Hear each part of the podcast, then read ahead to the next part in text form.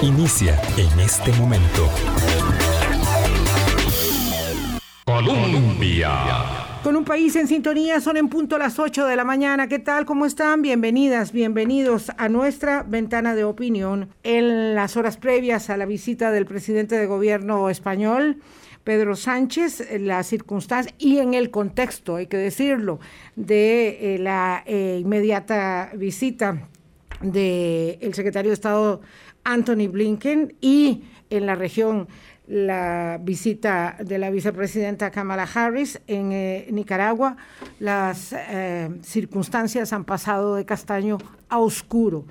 No hay límites en el desvarío de la pareja Ortega Murillo y, y tampoco en el temor que les genera la posibilidad de que haya un mínimo de transparencia eh, y de expresión popular en las urnas, que es donde los gobiernos eh, democráticos, por supuesto este no lo es, eh, salen a refrendar el ejercicio del poder, no hay un mínimo de disimulo respecto de la arbitrariedad con que se conduce la pareja Ortega Murillo. Y hoy que teníamos el programa dispuesto para conversar con Eduardo Núñez vía Guatemala sobre el tema justamente de la visita de la vicepresidenta de los Estados Unidos en la región, eh, hoy precisamente podemos aprovechar este momento para conversar con él respecto de esta deriva no diríamos autoritaria, que ya le conocíamos al gobierno de Nicaragua, Álvaro, de esta, de esta locura, de este desvarío que no tiene sentido eh, ni explicación para las personas que eh, con respeto y sentido común mínimo observamos el devenir de las autocracias también. Buenos días, Vilma. es, es, una, es un autoritarismo ya desbocado, ya descarado, mm, ya no disimulado en forma de que, de por sí no, lo lograba disimular, pero ahora ya no hay, ya no se guardan las formas. La expresidenta Laura Chinchilla eh, publicó ayer un, un tuit en donde dice la, la, noche de los cuchillos largos versión tropical, en alusión a la barrida eh, en el régimen de de Hitler de hace casi 80 años. Bueno, pues ayer en Nicaragua esto es, es eso, es una barrida, es un aniquilamiento de cualquier voz opositora eh, al, al, gobierno de, de, Ortega y Rosario Murillo. Cinco personas detenidas, el expresidente de la, como decir, de la principal Cámara de Empresarios de, de Nicaragua, José Adán Aguirre. Eh, y los y, cuatro eh, posibles o precandidatos o candidatos para las elecciones de noviembre. Que llamar las elecciones es casi una, una ofensa, lo que se está planteando en Nicaragua. Una ofensa, exacto, es una pero eh, están detenidos eh, ahora mismo. ya se sabía de Cristiana eh, Chamorro, ahora su primo también eh, Sebastián Chamorro, eh, el Félix señor Maradiaga, y Félix Maradiaga y Arturo Cruz. Claro, todos detenidos, todos, todos apresados porque tienen las agallas, el coraje y la determinación de separadamente es decir, él sabe que no puede mantener el poder ni siquiera con una dispersión en la oposición, porque no estaban unidos, pero puede ser que el desvarío de Ortega y Murillo logren conjuntar primero la oposición, pero ojalá que también conjuntar a la comunidad internacional. Ya tenemos a Eduardo en línea. Oh, guau, qué bien. No me había percatado eh, de la seña de mi compañero Daniel Calvo. Don Eduardo Núñez es politólogo, colega costarricense que hace muchos años eh, vive bueno, entre Guatemala y El Salvador, está puesto en el ojo de los acontecimientos de la región, además estaba observando las elecciones en México del domingo y por eso eh, habíamos hecho cita con él entre una escala y otra de su, de su viaje en el Triángulo Norte y en la Tierra Azteca. Eduardo, un gusto como siempre tenerte aquí en tu casa, en Hablando Claro en Colombia. Buenos días. Buenos días, Vilma. Hola, Álvaro. ¿Qué tal? Un placer estar con ustedes de nuevo. Más bien, mil gracias por, por la oportunidad de conversar nuevamente y de participar del programa. Buenos días, eh, don Eduardo. Eh, imagino con el caso de, Nicaragua que ha sido, la, pregunta siempre es cuánto la comunidad internacional puede hacer o puede, eh, o puede interesarse desde Guatemala, ¿cómo, cómo, puede, cómo está viendo usted este último giro que a veces uno dice, bueno, ya no puede mostrar más descaro el gobierno de Daniel Ortega? Y, siempre dice, mire, eh, siempre hay margen de, de, empeorar, a juzgar por lo que vimos en la jornada de, de ayer, don Eduardo. Bueno, Álvaro, en el fondo lo que estamos viendo en términos generales, ojalá fuera solo en Nicaragua, es lo que llamaríamos una, una pérdida de consensos básicos a nivel internacional sobre los valores este, este, tengo, tengo hoy como un, como alejado del micrófono, nada más quisiera que te acercaras un poco más. Eh, no tenés activada la cámara, pero bueno, no sé si esa es una, una exprofesa decisión o querés dejarlo o, o, querés activarla por si acaso. No, no sé si me escucha mejor ahora. ¿Qué tal? ¿Me escuchan? Sí, sí, sí, adelante. Se oye como un, un eco ahí chiquitillo, pero bueno, está bien. Vamos, eh, ahora sí, adelante. Perdona, Eduardo. No, te decía que en el fondo lo que estamos es ante una pérdida de acuerdos básicos en torno a la agenda de fortalecimiento de la democracia y los derechos humanos a la que habíamos alcanzado fundamentalmente a partir de la segunda mitad de, la década de los años 80 y, lo que va de este siglo. Em, la mejor expresión en las Américas había sido la adopción de la Carta Democrática Interamericana, que alcanzó un altísimo grado de consenso de todos los países del sistema interamericano de la OEA, y que se convirtió en un instrumento importante en crisis como la peruana de hace aproximadamente 10, 15 años, para tratar de contener las derivas autoritarias o las rupturas de órdenes institucionales que, se estaban, em, que empezaban a pintar, para decir de alguna manera, en América Latina. Esa pérdida de consensos va directo a lo que tú preguntas, eh, Álvaro. ¿Qué es lo que puede hacer en realidad la comunidad internacional frente a estas derivas autoritarias que caracterizan algunos de nuestros países? Y en realidad de lo que estamos siendo testigos es de un debilitamiento del sistema internacional. En términos generales, la capacidad de enforcement, de aplicación efectiva de los acuerdos internacionales es cada vez menor. Eh, y deriva fundamentalmente de esa pérdida de consenso, de esa pérdida de acuerdos. Cada vez más los gobiernos vuelven a las narrativas nacionalistas, en donde bajo el argumento de la soberanía prácticamente solicitan que la comunidad internacional no intervenga, generando condiciones para que haya procesos eh, regresivos en materia de democracia.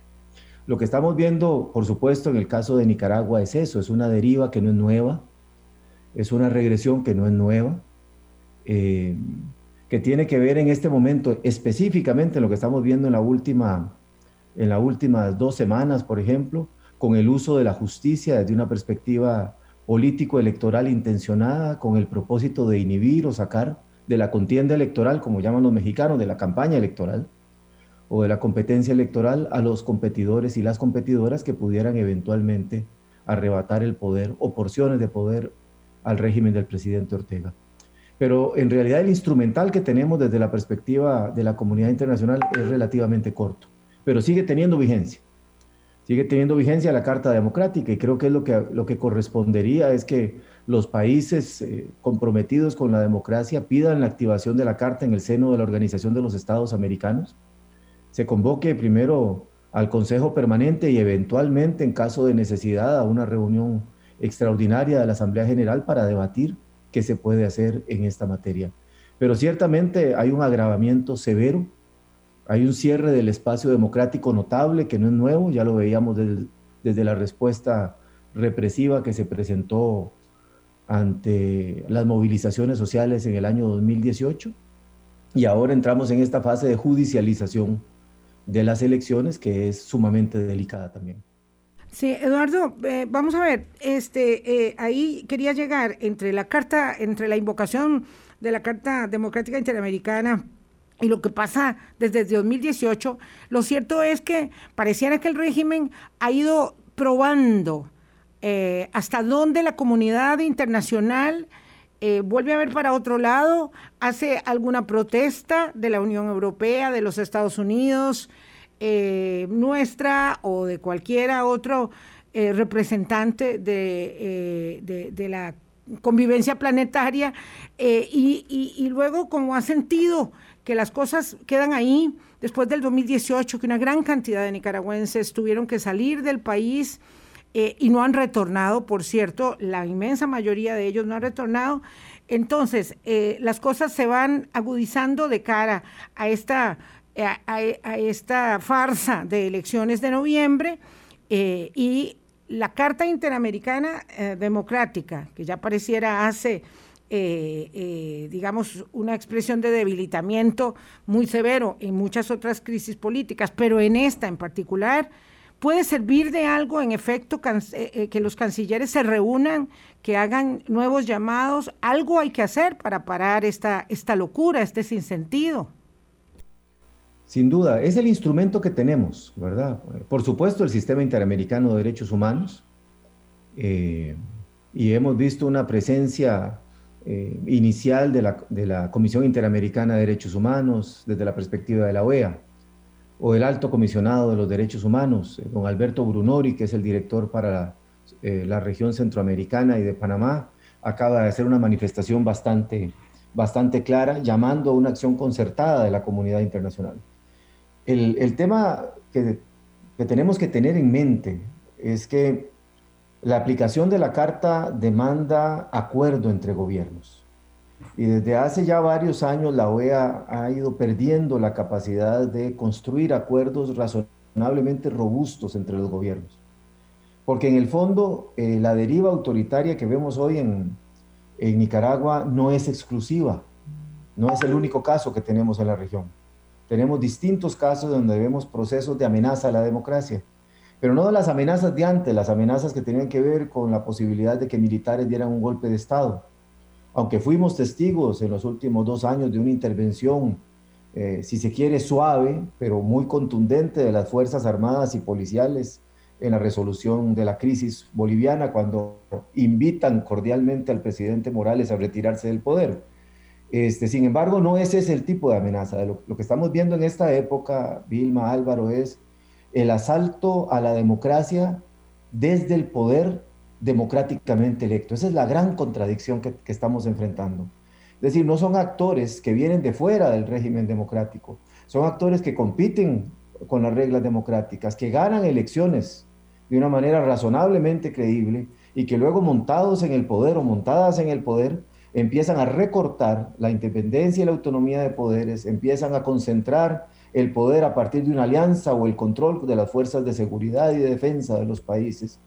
Y sin lugar dudas empiezan a cerrar el espacio democrático. Esa es como una evolución diferente que tenemos en términos de las amenazas a la democracia en América Latina.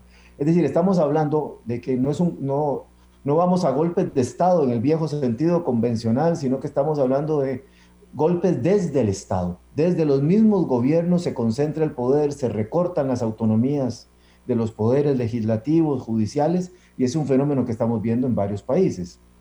¿Por qué es importante recordar esto? Porque el consenso que requiere la OEA para poder avanzar en materia de la aplicación de la Carta o una decisión de mayoría va a ser vista por otros gobiernos con el ojo de que esa misma acción puede aplicárseles frente a sus escenarios internos. Terrible lo que estás diciendo, Eduardo, porque eso ni más ni menos implica eh, el cinismo, ¿verdad? Eh, eh, y la falta de congruencia que hace casi inútil la existencia de un organismo multilateral. Yo sé que estás pensando, por ejemplo, también en, El Salvador, pero vamos, en el caso de Nicaragua y puntualmente en estas horas tan terribles, ¿qué puede hacer un país pequeño, vecino, eh, angustiado, acongojado con sus penurias, con sus desafíos, digamos, más que penurias, con sus grandes desafíos, y con ese vecino eh, en la antesala de la visita del presidente de gobierno español,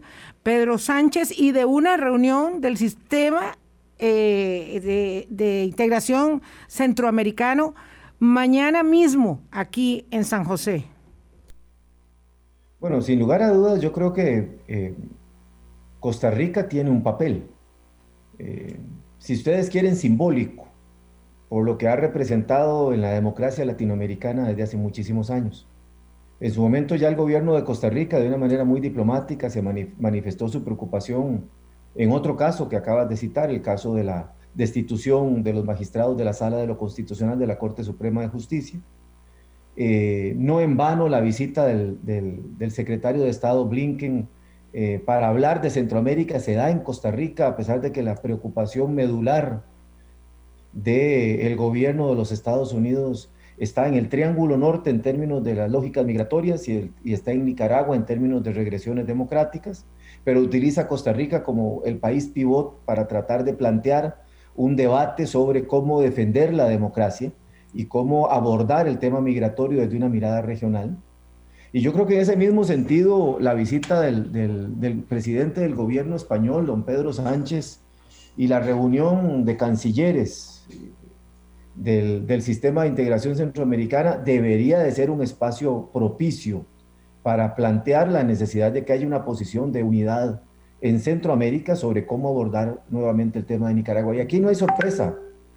Las intervenciones extrarregionales en los años 80 no resolvieron los problemas centroamericanos.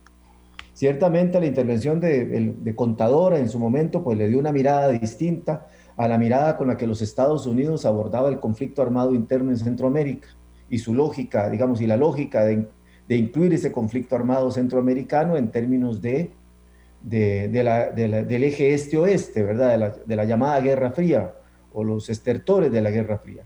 Pero a final de cuentas, la solución vino de Centroamérica. Vino de los acuerdos entre los presidentes centroamericanos, del diálogo entre Vinicio Cerezo, Ascona de Hoyos, Caralias, etcétera.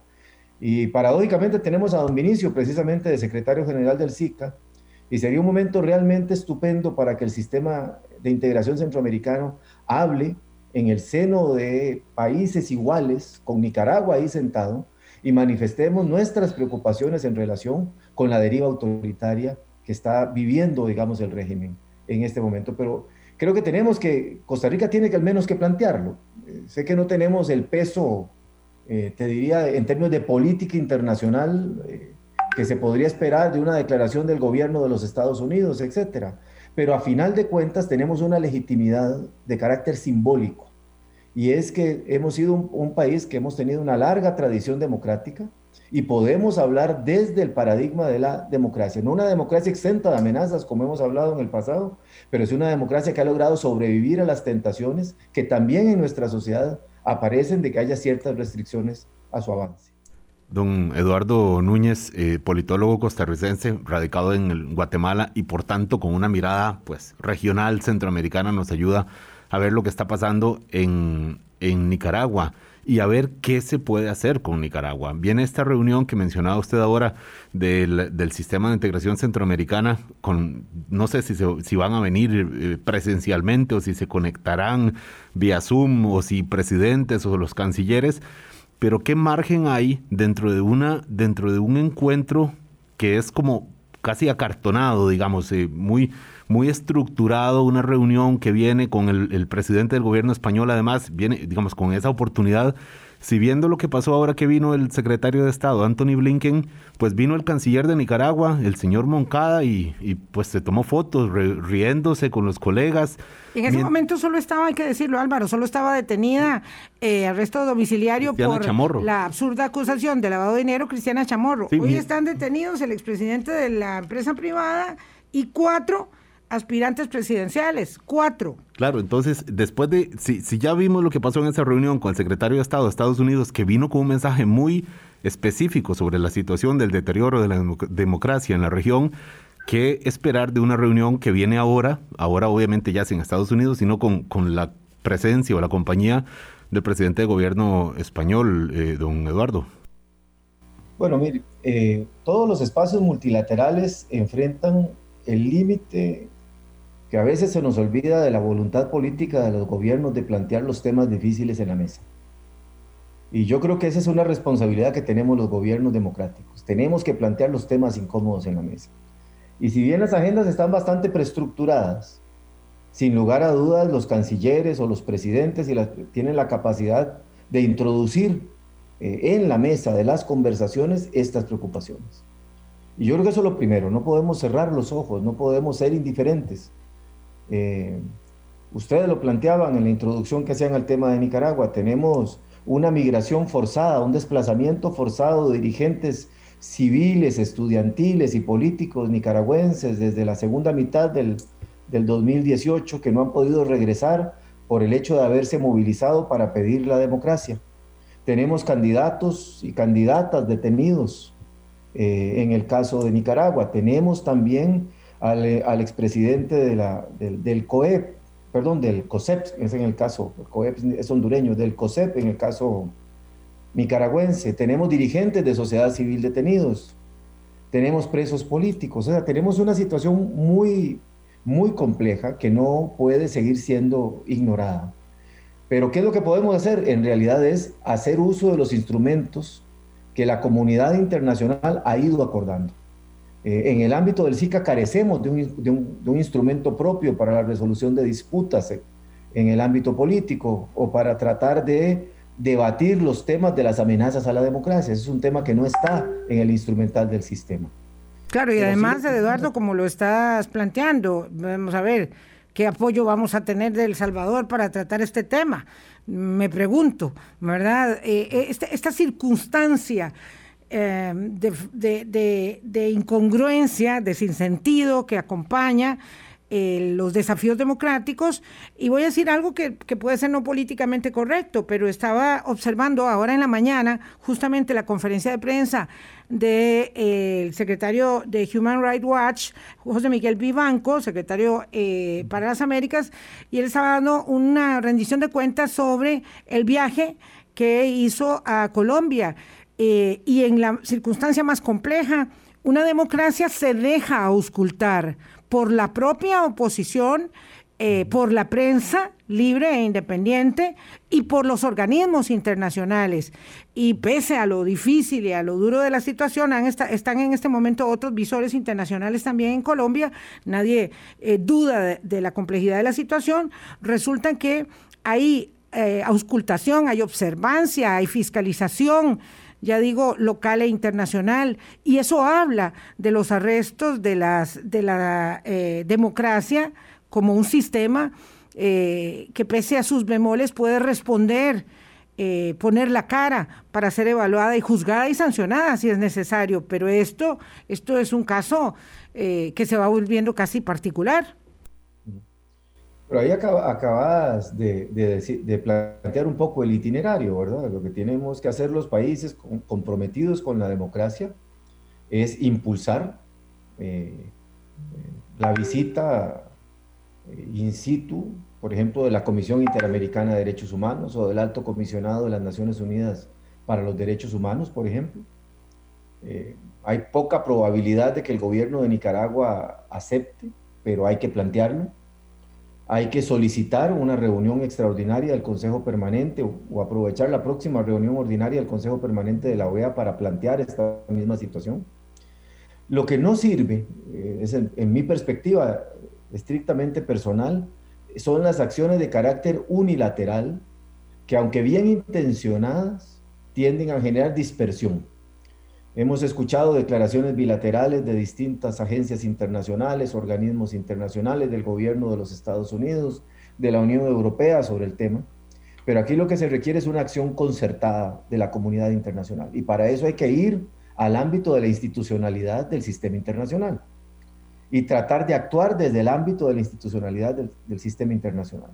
Pero vuelvo a insistir en un punto que me parece que es importante. Yo creo que la solución a los problemas centroamericanos se dio fundamentalmente cuando logramos que operadores políticos y operadoras políticas centroamericanas se comprometieran a tejer soluciones desde el diálogo entre los gobiernos. Y esa es una oportunidad que seguimos teniendo. Más allá de las agendas hiperestructuradas o no, estos son los temas que hay que plantear. Y yo entiendo la dificultad, estamos en un contexto de transición, de, de, la Secretaría General del SICA, el presidente Cerezo termina su periodo, a Nicaragua le corresponde proponer eh, la nueva Secretaría General del SICA. Este, bueno, aún en esos contextos complejos de ¿Le corresponde proponer significa que va a ser un nicaragüense? No, no, bueno, puede ser un nicaragüense o podría ser que proponga a cualquier otro ciudadano centroamericano. Es una decisión del gobierno de Nicaragua presentar una terna, inicialmente eso es lo que establece el Tratado de Tegucigalpa. Claro, y cuando la, y cuando la presenta, eh, eso, esos, esos favores cuentan. Lamentablemente hay que decirlo así, porque la conducción ha sido notoriamente débil. Pero bueno, el, camino, como te digo, yo entiendo la frustración que sentimos muchos ciudadanos y muchas ciudadanas cuando uno ve que hay países que escogen el camino del autoritarismo eh, y uno quisiera entender la racionalidad desde la cual estos regímenes actúan, pero no podemos entenderlo desde la lógica de la democracia. no podemos ponernos en esos zapatos eh, no sé si me explico, Vilma. Sí, sí, claro que te explicas muy bien. Yo te entiendo, este, eh, tanto como vos entendés nuestra frustración aquí en Costa Rica. Estamos hablando de un país que no tiene cifras eh, creíbles sobre contagios, que no tiene cifras de vacunación. Cada vez que se observan las cifras para América Latina, no se disponen datos de Nicaragua. Estamos hablando de la gente que la pasa mal, que la va a pasar peor, que en estas eh, oleadas, digamos, de, arremetimiento contra eh, la, eh, digamos, disposición cívico-ciudadana política de hacer algo por el país, cada vez hay más gente que va siendo empujada hacia afuera y por supuesto, eh, yo no lo veo de manera cínica diciendo es que nos toca recoger el problema. Nosotros históricamente lo hemos recogido y lo hemos sabido recoger y sabemos eh, dar abrigo y protección eh, a nuestros compatriotas. Pero lo cierto es que esto va llegando demasiado lejos eh, y, la verdad que hay mucha, mucha indignación. Vamos a tener que ir a una pausa.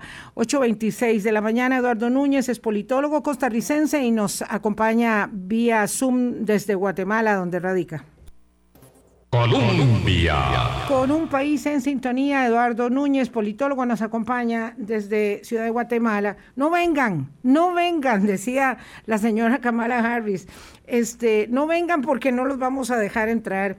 Esta visita de Kamala Harris en clave de lucha contra la corrupción y eh, eh, lucha contra la migración, esas serían las dos caras de la moneda que quisiera que eh, pudieras evaluar Eduardo, eh, ha dejado un, digamos, como que a medias. Esto como que te tomas el café y resultó que estaba un poco aguado, no era en el punto como el que nos estamos tomando Álvaro y yo, eh, delicioso, eh, no, era otra cosa. Entonces esa expectativa de la visita de la vicepresidenta Kamala Harris ha sido un tanto desinflada en Guatemala y posteriormente en México. Sí, bueno, estamos, ¿cómo lo planteo? Ahora sí te estoy oyendo lejos otra vez.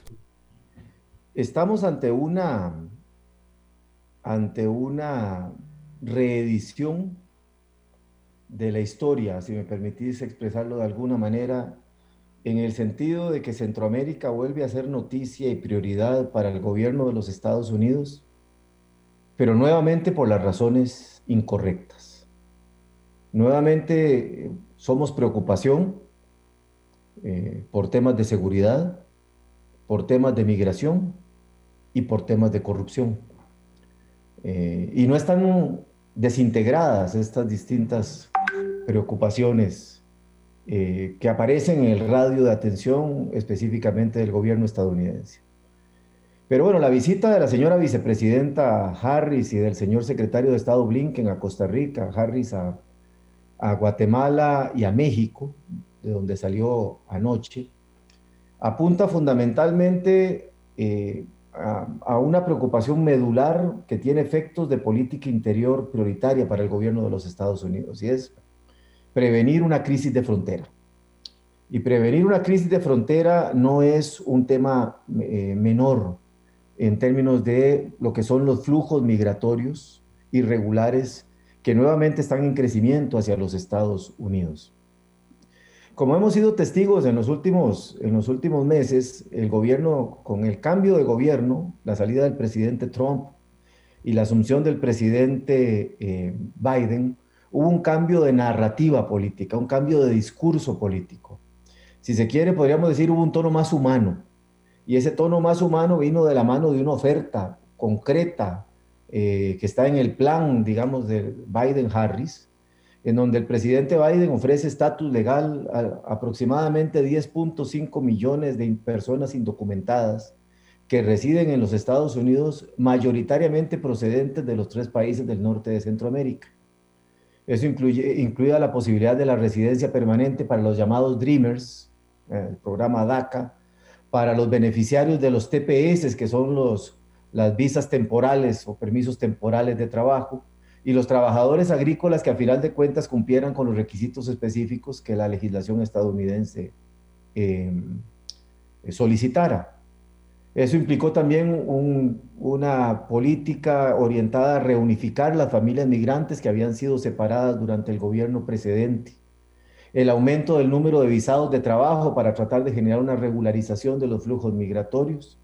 Y un plan de inversión para el Triángulo Norte de Centroamérica en principio de 4 mil millones de dólares en cuatro años del periodo del presidente Biden. Eh, o sea, estamos hablando no solo de un cambio de narrativa, sino de una propuesta mucho más ambiciosa de reforma o de abordaje del tema de la migración irregular en los Estados Unidos. Pero ¿qué generó eso? Y, perdón que lo haga un poquito lento, pero es que tenemos que entender a qué vino la señora Harris y a qué anda y en qué anda el señor secretario de Estado en Centroamérica. Sobrevino una nueva crisis migratoria, la mayor crisis migratoria en los últimos años. Miles de migrantes, fundamentalmente del norte de Centroamérica y de México, motivados por ese cambio de tono, terminaron percibiéndose a sí mismos a lo mejor bienvenidos, para decirlo de alguna manera, eh, o que habían, se habían flexibilizado las políticas de ingreso a los Estados Unidos. Solo para que se hagan una idea, durante el mes de marzo de este año, más de 170 mil migrantes irregulares centroamericanos llegaron a la frontera con los Estados Unidos el mayor número de migrantes en un mes en los últimos 15 años, solo para que nos hagamos idea de la magnitud. Es decir, un crecimiento del 70% en el flujo migratorio irregular desde que el presidente Biden asumió en comparación con el periodo precedente del presidente Trump. Eh, perdón, Eduardo, una cuñita ahí, solo para eh, efectos de contexto, como vos lo señalabas. Es que eso fue utilizado por la oposición al gobierno de Biden como la argumentación de que más bien el gobierno estaba propiciando, que estaba estimulando eh, esa migración y, la migración se estimuló, como bien explicabas vos, por el hecho de que el cambio de administración eh, le hizo pensar a mucha gente que eso implicaría, digamos, una flexibilización. Así es, así es, exactamente. Y, bueno, y solo te agrego otro dato que no es menor. De esos 170 y pico mil, solo para un mes, al menos 18 mil eran menores no acompañados, centroamericanos lo cual plantea además un desafío complejo, porque son menores que son enviados con propósitos de reunificación familiar, en muchos casos. Entonces tenemos eh, la inminencia de lo que llaman en los Estados Unidos una crisis de frontera, una crisis en la frontera sur. Y frente a la y una crisis de frontera es un desafío de política interior, es un desafío de política interna en los Estados Unidos de cara a una mayoría muy corta del gobierno estadounidense en el Congreso de los Estados Unidos. Hay un empate en el Senado, que básicamente se desempata dado el modelo estadounidense en donde la vicepresidenta preside y cuando hay y, puede votar, con lo cual en la práctica le daría como un 51-50 si votaran de manera cohesionada los senadores y senadoras estadounidenses y una mayoría corta en la Cámara de Representantes, con una elección de medio periodo el año entrante. Entonces, la, necesidad del gobierno de prevenir una crisis de frontera o de mitigar la crisis de frontera es absolutamente central en términos de política interior.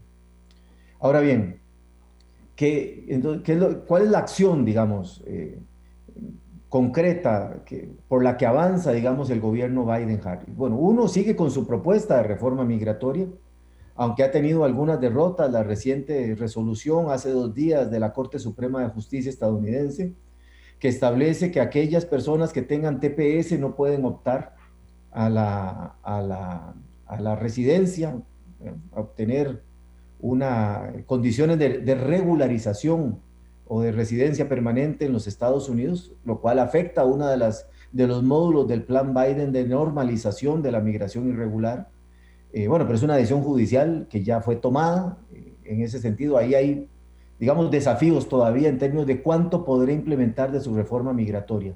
Pero ahí, digamos, hay un, hay un compromiso hacia adentro que es cómo generar mayores condiciones de regularización migratoria. La segunda vía es cómo atender las causas de la migración centroamericana, porque en realidad está migrando más gente de Centroamérica que de México. Ese es un dato que es interesante. Y cuando hablamos de Centroamérica, es del norte de Centroamérica, El Salvador, Guatemala y Honduras. Y los últimos análisis que se han hecho sobre los flujos migratorios hablan de que las causas de la migración histórica centroamericana, que son violencia delictiva y problemas económicos, siguen teniendo presencia, pero conforme se han reducido los índices de delictividad, el principal motivo de migración es la falta de oportunidades económicas. La gente migra mayoritariamente para conseguir trabajo y para, o para conseguir mayores ingresos. El tercer tema es reunificación familiar. Ah, los migrantes ya radicados largamente en Estados Unidos, aunque en condiciones irregulares, eh, pagan para llevar a sus hijos o a sus familias. Por eso hemos visto un incremento del número de mujeres y del número de jóvenes o menores no acompañados que están haciendo este dramático viaje en condiciones de vulnerabilidad muy grande. Entonces, frente a eso, la propuesta del gobierno estadounidense es un plan de 4 mil millones de dólares en cuatro años para tratar de actuar sobre esas causas, las causas, los disparadores de la migración irregular. Y a eso es a lo que vino doña Kamala Harris, a final de cuentas. Vino a tratar de eh, proponer y de alcanzar acuerdos con el gobierno de Guatemala y con el gobierno de México en torno a los tres pilares que ven ellos fundamentales para resolver, por lo menos en la coyuntura inmediata, para actuar en la coyuntura inmediata sobre el tema migratorio. Número uno, acuerdos para la contención de los flujos migratorios en términos formales, es decir, lo que tiene que ver con la contención. Y por ejemplo, en el caso de Guatemala alcanzó lo que se llama un acuerdo que ellos llaman de seguridad en fronteras. Ese acuerdo de seguridad en fronteras fundamentalmente lo que establece es la creación de una fuerza de tarea interinstitucional de agencias estadounidenses que colaborarían con las fuerzas de seguridad y defensa centroamericanas para contener el fenómeno de trata de personas, incluyendo particularmente la persecución de lo que coloquialmente se llama el coyotaje, que son las redes de trata internacional que se dedican al tráfico de migrantes. Entonces aquí hay como un primer tema, es desarticular las redes de criminalidad organizada que han hecho de la migración irregular un negocio. Lo mismo que eh, otros negocios, digamos, de, la, de carácter transnacional, como el tráfico de armas, tráfico de drogas, etc. El segundo acuerdo que alcanza en Guatemala es un acuerdo para el desarrollo económico. Y hacen un primer anuncio de una inversión de 40 millones de dólares en los próximos tres años para tratar de estimular el empoderamiento económico de mujeres y niñas. Eh, ¿Por qué esa lógica? Por lo que les decía, los primeros flujos migratorios fueron los, los, los hombres, los que se fueron y ahora están tratando de reunificar llevando a mujeres y niñas. La idea es estimular, digamos, capacidades de empoderamiento económico de mujeres y niñas para prevenir la necesidad que tengan de migrar en condiciones de mucha mayor vulnerabilidad incluso que los hombres que están migrando. Y la tercera es el tema de una fuerza también de tarea interagencial estadounidense que trabajaría con los ministerios públicos centroamericanos norte de Centroamérica, para desarticular estructuras de corrupción. Y esta es una novedad interesante, Vilma, de, y Álvaro, perdón, del enfoque del presidente Biden sobre el tema migratorio. La corrupción es considerada una causa directa de la migración, en el sentido de que afecta la capacidad de prestación de servicios públicos estratégicos de parte del Estado que actúen sobre los factores de la expulsión migratoria irregular centroamericana. Entonces lo ponen en el centro, como un área concreta. Y dan el paso a tal nivel que esta misma semana emitieron una, una incorporaron a su instrumental de amenazas a la seguridad nacional de los Estados Unidos la corrupción como una amenaza. O sea, hacen una modificación de las directrices en el Consejo Nacional de Seguridad donde incorporan ahora la corrupción como un factor que amenaza la seguridad nacional de los Estados Unidos. ¿Por qué? Porque debilita la capacidad de los estados, amigos o socios de los Estados Unidos, para actuar contra las redes de criminalidad organizada o contra fenómenos como la migración irregular. Don Eduardo Núñez, politólogo costarricense radicado en Guatemala. Eh, dejemos en, pausa para hacer nosotros justamente eso, una pausa eh, comercial, la última del programa, y volver para eh, terminar de contextualizar con esas tres medidas que usted bien nos explicaba que, y que pretenden incidir sobre una parte de Centroamérica. Sabemos que eh, la situación hacia el sur del istmo es diferente y entonces ya ahora, eh, después de la pausa, volvemos a abrir el foco. Don Eduardo, ya volvemos, oyentes, ya volvemos. Colombia. Con un país en sintonía 847, Eduardo Núñez en Guatemala, nos queda poco tiempo. Vamos a ver.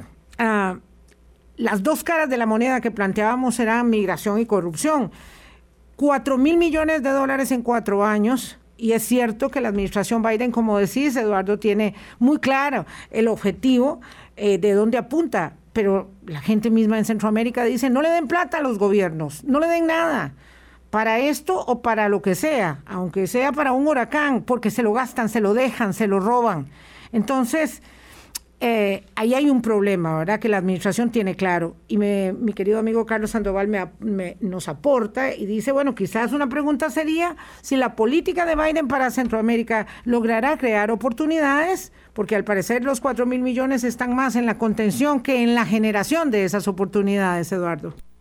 Bueno, mira, yo sí veo una modificación eh, en relación con esta pregunta que planteas de don Carlos una modificación, un ajuste de enfoque en el abordaje estadounidense. Tenemos que recordar que ya Estados Unidos implementó un plan que se llamó el Plan Alianza para la Prosperidad en el Triángulo Norte de Centroamérica durante aproximadamente seis años del de gobierno del presidente Obama y ese plan fue diseñado y conducido por el vicepresidente Biden.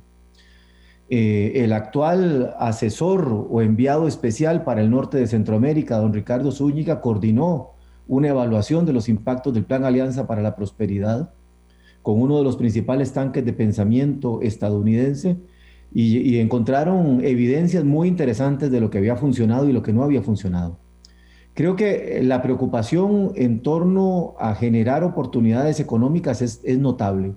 La vicepresidenta Harris, por ejemplo, sostuvo una reunión la semana pasada con algunas de las grandes empresas tecnológicas eh, estadounidenses proponiéndoles aliarse en un plan para tratar de establecer eh, inversiones de esas grandes empresas en el norte de Centroamérica en términos de generar alineamiento entre sector privado y acción gubernamental estadounidense, incluyendo algunas empresas eh, notables lideradas por guatemaltecos radicados en el exterior, el caso de Duolingo, este programa de, aprendizaje de idiomas, que es un app incluso gratuita, que es creado por un guatemalteco muy notable que se llama don Luis Bonán.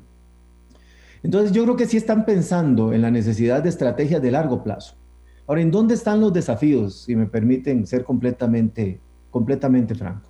Uno, efectivamente, es que pareciera que no hay confianza del gobierno estadounidense en invertir parte de esos recursos, de esos 4 mil millones, eh, a través de los gobiernos. Aunque sí hay disposición a alinear las áreas de inversión pública entre lo que hagan los gobiernos centroamericanos y, lo que, y las áreas donde invertiría el gobierno estadounidense.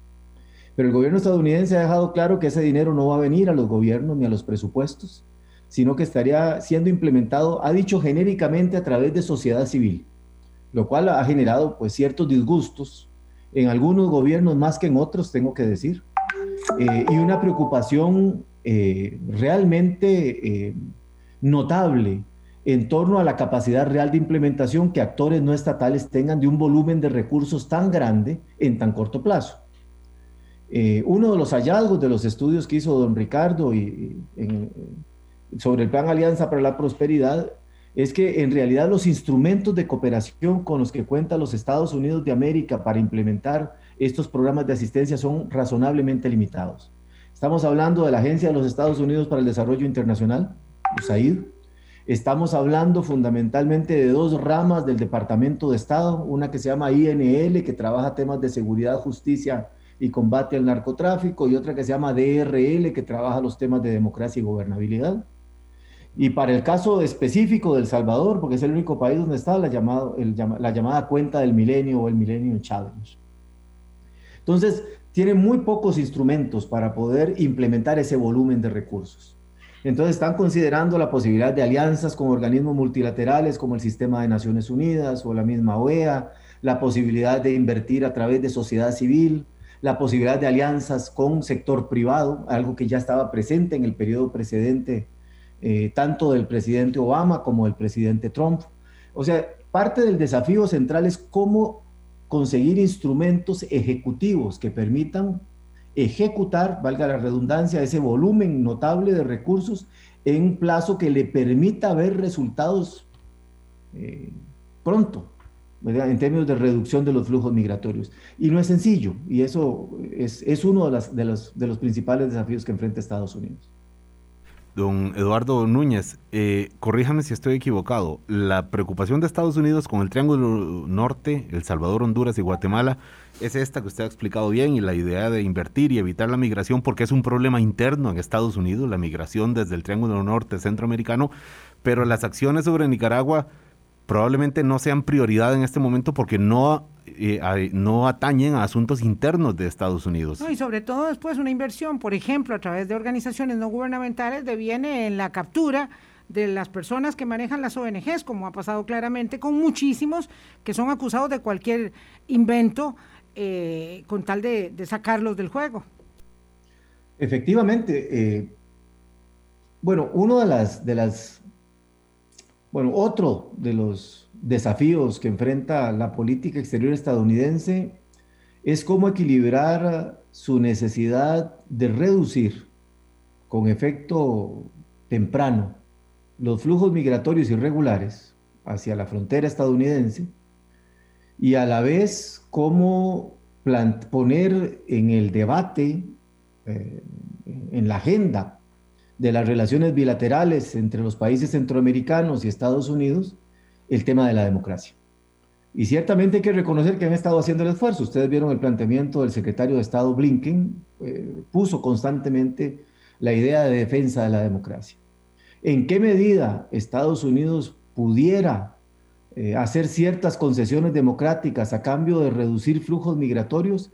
Es una hipótesis que ha estado presente fundamentalmente en esta zona, en el norte de Centroamérica en donde algunos gobiernos, un poco al tenor de lo que decías temprano, Vilma, sobre Nicaragua, van probando la elasticidad de la política exterior estadounidense. ¿Hasta dónde puedo empujar? ¿Hasta dónde puedo estirar? ¿Hasta dónde puedo ganar espacio? En el entendido de que hay una interdependencia eh, práctica en donde la amenaza de abrir fronteras puede producir un problema de política interna en los Estados Unidos que obligue a los Estados Unidos a realizar cierto tipo de concesiones.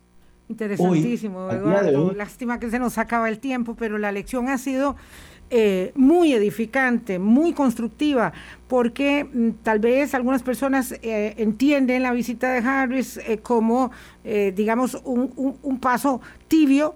pero está, hay que leerlo, como decís bien, en el contexto de la visita del secretario Blinken y de la perspectiva mm, de la presión interna y de esta determinación de finalmente, que es lo que importa, volver a poner un pie y una mirada de interés genuino sobre nuestra región más allá eh, de la lucha contra el narcotráfico. Eduardo, gracias por haber estado con nosotros. Interesantísimo de verdad, como siempre. Un gran gusto, Vilma, y un placer, Álvaro. Muchas gracias por la invitación. Gracias. Muy bien, don Eduardo, tenemos que seguir haciendo lecturas de esta para ir comprendiendo esta mm, novela en desarrollo que se ha acelerado con la situación en El Salvador, con la situación en Nicaragua, eh, con noticias muy frescas y que probablemente tendremos más hoy miércoles. Y vamos a hablar con Carlos Sandoval en los próximos días porque José Daniel pone el dedo en la llaga. Eh, lo cierto es que aquí eh, hay que discutir, ¿verdad?, a nivel de Centroamérica, el tema del derecho a no migrar, que es algo, ¿verdad?, que los gobiernos del norte eh, eh, no, han, no han asimilado y no han eh, este, hecho garantía real de derechos humanos. Que nos cuesta muchísimo entender aquí en Costa Rica porque hemos siempre tenido ese derecho a no migrar y es muy poco, obviamente en términos de volumen, la cantidad de costarricenses que han tenido que salir del país. País de tránsito, nosotros y, receptor y, receptor también. Bueno, muy muy interesante con Eduardo la lección del día de hoy. Ojalá que la hayan aprovechado tanto como nosotros y seguimos con el dedo en el reglón. Hasta mañana, que la pasen muy bien, cuídense muchísimo. Hablando claro, hablando claro.